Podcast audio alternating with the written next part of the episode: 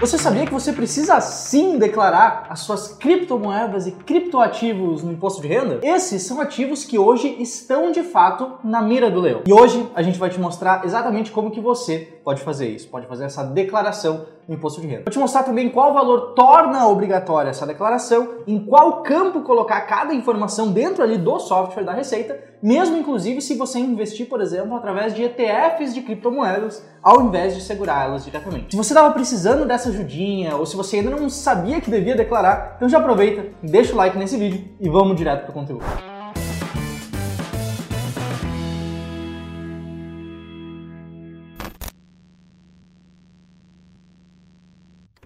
Bom, se você ainda não me conhece, muito prazer, meu nome é José e eu estou hoje aqui acompanhado pela Juliana e a gente vai começar aqui reforçando que sim, você também precisa incluir os seus criptoativos na sua declaração de imposto de renda. E aqui vale reforçar que isso vale para todos os tipos de criptoativos: Bitcoin, NFT, stablecoins, as várias altcoins que existem porque essa já é, por exemplo, uma obrigatoriedade que já existe nos Estados Unidos e que agora também veio para o Brasil, de novo, incluindo todos os tipos diferentes de criptoativos. Inclusive, já foi exigido lá em 2019, quando virou obrigatória a declaração de informações sobre criptoativos, tanto por parte das exchanges domiciliadas no Brasil, as corretoras de criptomoedas que nós temos por aqui, quanto também do próprio investidor brasileiro enquanto ele mantiver as posições. Inclusive, uma curiosidade até um pouco interessante que as pessoas às vezes não sabem. Quando você investe por uma corretora de valores, uma corretora de investimentos, em ações, fundos imobiliários, o que for, ao mesmo passo que você precisa declarar esses investimentos, a corretora também declara à Receita as posições que você tem. E no caso, as exchanges brasileiras, exchanges de criptomoedas,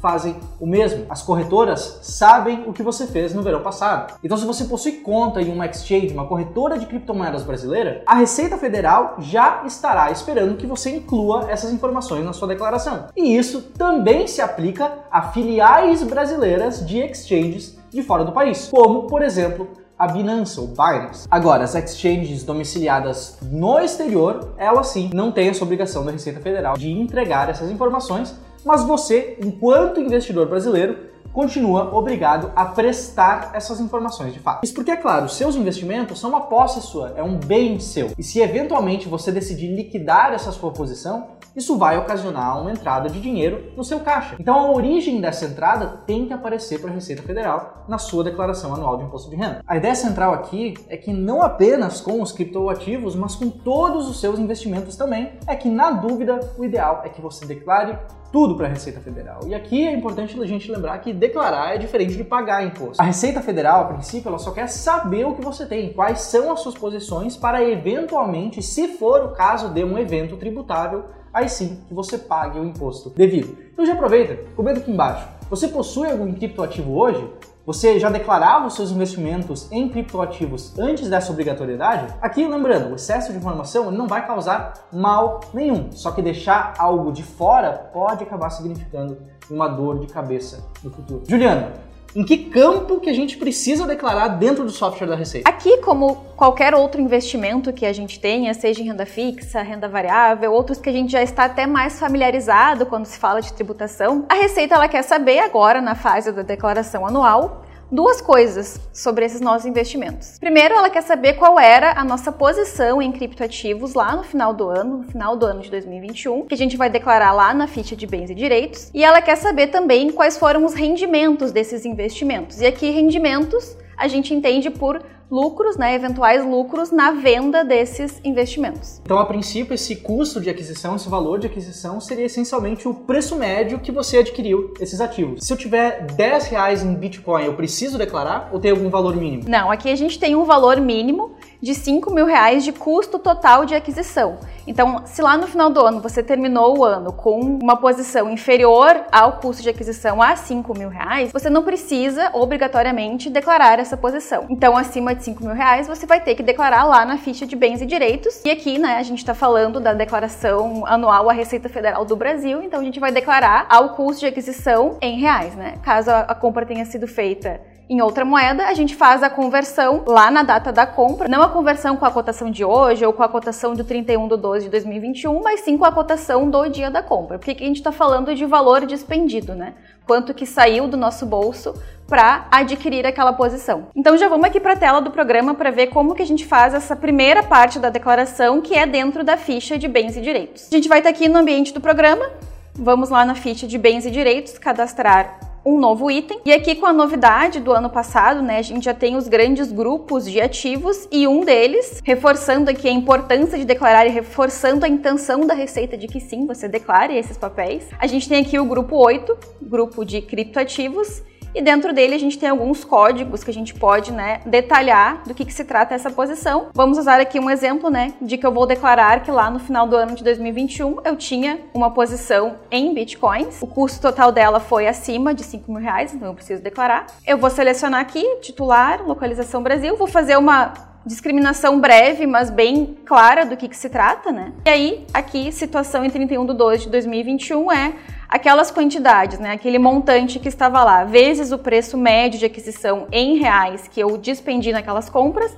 eu vou declarar aqui o saldo, né? Vamos usar aqui um exemplo de 30 mil reais, já torna obrigatória a declaração, dou ok, tá incluído lá. Vou fazer isso de novo se eu tiver outros tipos de ativos, né? Outros tipos de criptoativos, então se eu tiver ali uma posição em NFTs, por exemplo, também vou adicionar aqui, grupo 8, o código exclusivo para NFTs, mesma coisa, lanço lá o item está lançado em bens direitos. Maravilha. E esse, por acaso, é o único local que precisa ser declarado? Precisa ser declarado alguma outra coisa deles? Como é que funciona? Sim, agora que a gente já declarou a posição, né, os bens e direitos, a gente vai para outra parte, que é a parte dos rendimentos. Aqui, quando a gente fala de criptoativos, os rendimentos eles configuram eventuais lucros, né, que a gente teve ao vender ao se desfazer de posições durante o ano de 2021. Assim como para venda de ações, por exemplo, a gente já está mais acostumado a ter um limite isento ali de vendas no mês, para criptoativos isso também é válido. A gente também tem um limite isento de vendas, que nesse caso é de 35 mil reais por mês.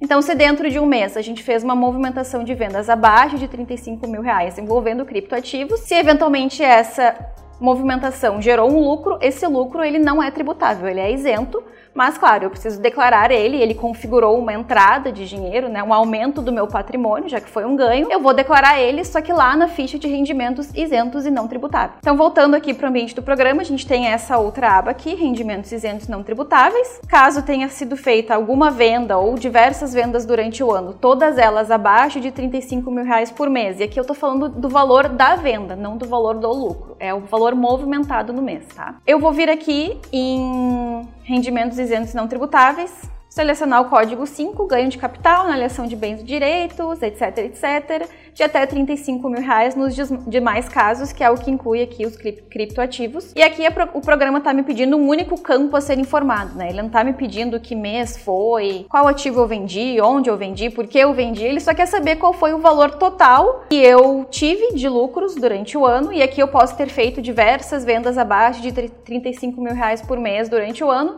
Eu vou somar todos os lucros de todos esses meses e vou lançar aqui um único valor, vamos lá, dois mil reais de lucro durante o ano, isentos, ok, está lançado lá como rendimento isento e não tributado. O rendimento ele não é isento quando houver um lucro e a movimentação no mês for acima de 35 mil reais. Nesses casos, sim, a gente precisa recolher imposto, ele é um ganho de capital, que ele é tributável, e ele é tributado a uma alíquota de imposto que ela é progressiva, ela não é fixa. Então, para ganhos abaixo de 5 milhões de reais, que já é um valor bem expressivo, a alíquota é de 15% sobre o lucro. Se o ganho for entre 5 e 10 milhões, 17,5% de imposto. Para ganhos entre 10 e 30 milhões, a alíquota vai para 20% e ela sobe para 22,5% quando a gente está falando de ganhos acima de 30 milhões de reais. Nesses casos, então, se lá durante o ano, em algum mês ou em alguns meses, a gente fez vendas acima de 35 mil reais, dependendo ali das faixas dos ganhos, a gente precisa recolher esse imposto até o último dia útil do mês anterior,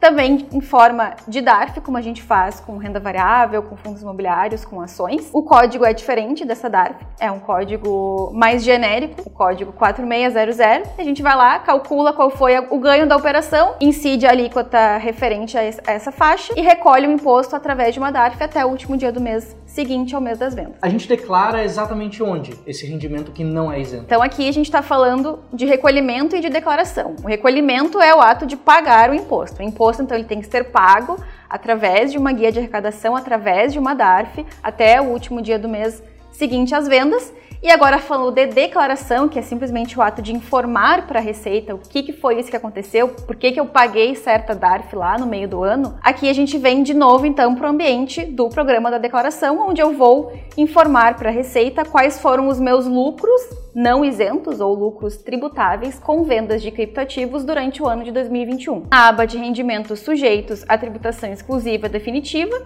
vamos lançar um novo item e a gente vai usar aqui o código 12 outros, porque os outros aqui não se enquadram no que a gente está falando, então vai para outros. E a gente cuida aqui para que na descrição fique claro do que se trata, né?